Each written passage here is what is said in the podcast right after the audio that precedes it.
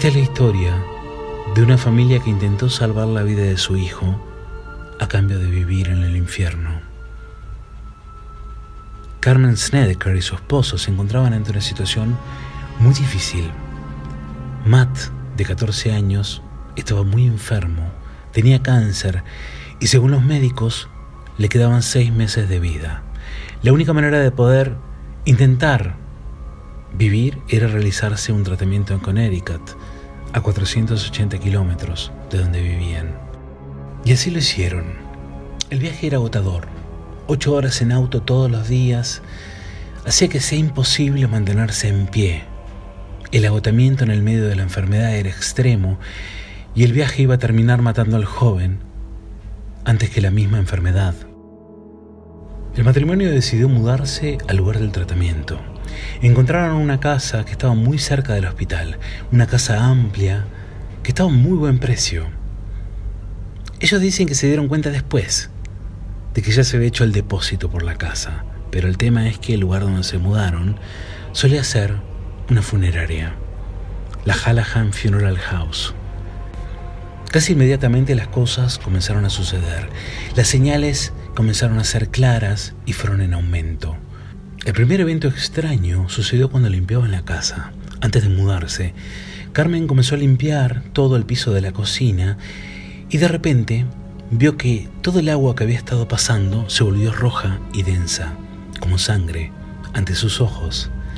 No solo ella lo vio, sino que también la mujer que lo ayudaba.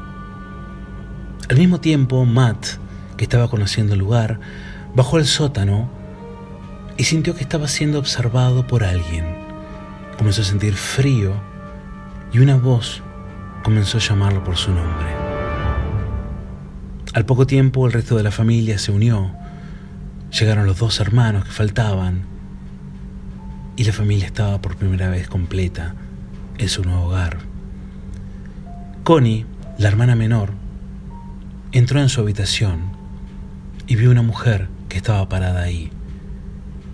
No era asustadiza, pero estaba aterrada. Increíblemente los hermanos varones decidieron instalarse en el sótano, ya que iban a tener cierta independencia del resto de la casa.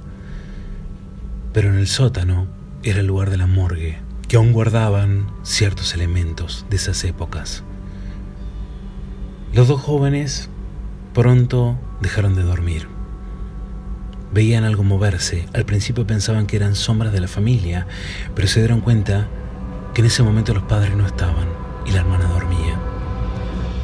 Le dijeron a la madre que había algo en la casa, pero ella no le prestaba atención. Por un lado habían invertido todo en la casa y por otro lado estaba la enfermedad de Matt.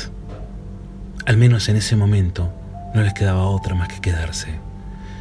El padre, Allen, estaba fuera, trabajaba todavía en su ciudad anterior y no podía mudarse, necesitaba un traslado, pero viajaba los fines de semana. Cuando venía, la preocupación era de todos y él les decía que no tenían nada que temer, porque no pasaba nada, no había nada. A la vez el dinero estaba disminuyendo y los padres decidieron ignorar todo el malestar.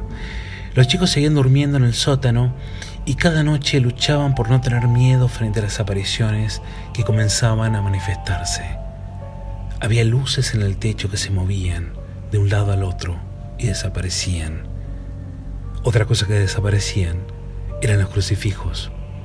Crucifijos que estaban en el lugar por años, imágenes religiosas que comenzaban a desaparecer. Todos comenzaron a ver sombras por las noches, especialmente en el sótano, donde estaba la morgue figura de hombres que aparecían y se juntaban. Una noche aparecieron cuatro figuras charlando entre ellas, susurrando, como levantando papeles, y luego los miraban a los dos hermanos. Era aterrador y era extraño. Los niños fueron a buscar a sus padres, pero al traerlos los hombres habían desaparecido. Revisaron las puertas, las ventanas, Nadie había podido entrar en la casa, ni siquiera había rastros en la nieve de que alguien había escapado.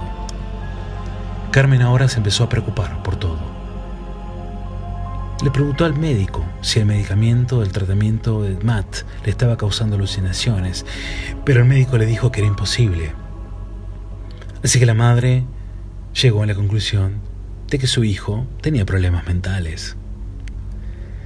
Los gastos a la vez aumentaban considerablemente. Un día el padre, Allen, ve que la factura de la luz era muy alta. Y esto era porque los niños dormían con la luz prendida por el terror. Entonces, enojado, sacó todos los focos. La luz los mantenía lejos de este Amat. Le pedía por favor que no los dejen en la oscuridad, pero los dejaron.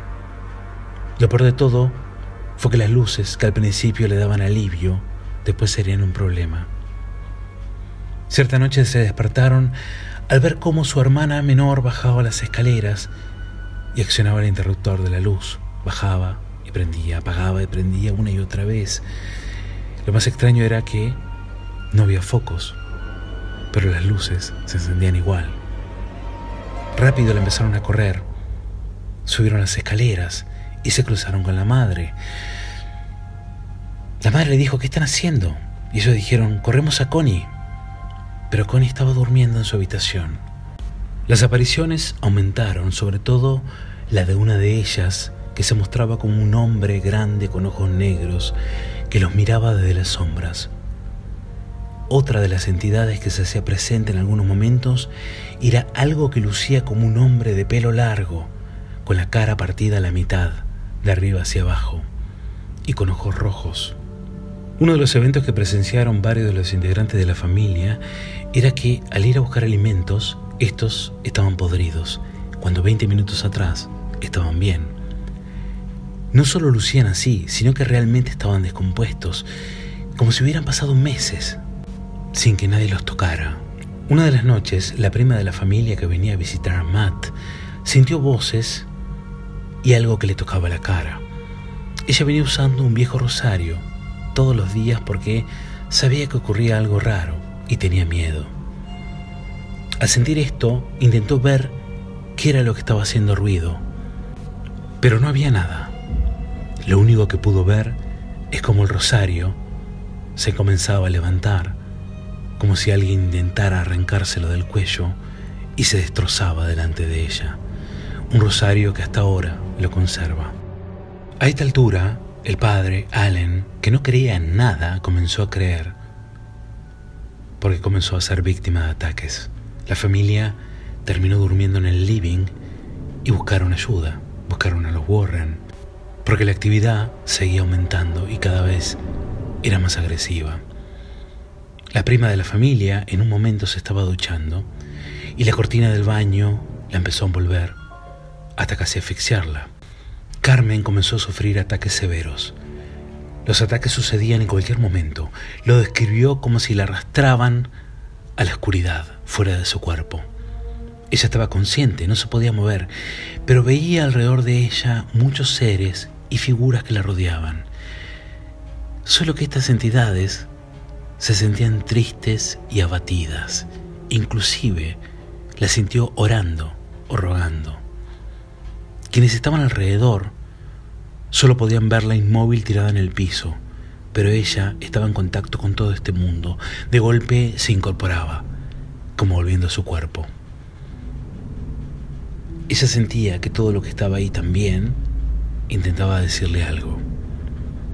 Los investigadores llegaron a una conclusión, al menos una parcial, y era que el lugar tenía demonios y tenía muchos espíritus, pero que estos espíritus estaban siendo presa de una oscuridad mayor, y algo disparó toda la actividad, y seguramente tenía que ver con el pasado, de algo reciente que había sucedido en la funeraria.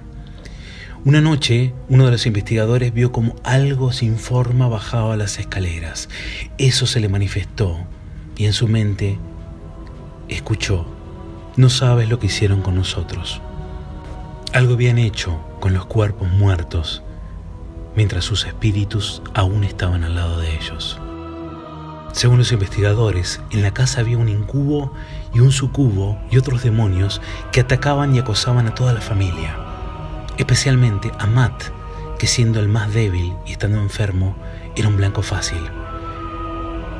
Estos habían despertado porque en el lugar realizaron algún tipo de necromancia con los cuerpos de los difuntos, que ni llegaban a irse, eran retenidos y torturados mediante rituales y se manifestaban todo el tiempo pidiendo ayuda. Al tiempo se hizo un exorcismo. Durante el exorcismo las paredes y el piso temblaron, las puertas se azotaban. Fueron un equipo de seis personas, más la familia las que estuvieron presentes. El exorcismo se hizo en inglés, en latín y en hebreo. Y fue un éxito. Luego del exorcismo, la casa cambió y la energía que estaba ahí se tranquilizó. Al poco tiempo, la familia se pudo mudar.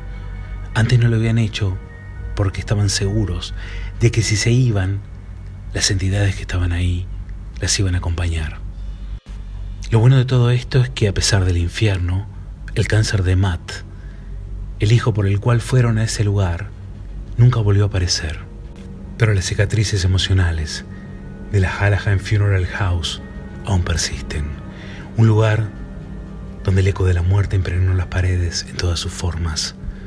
Y figuras del pasado, de dolor y de oscuridad constituyeron la fórmula perfecta para que lo maligno se manifieste.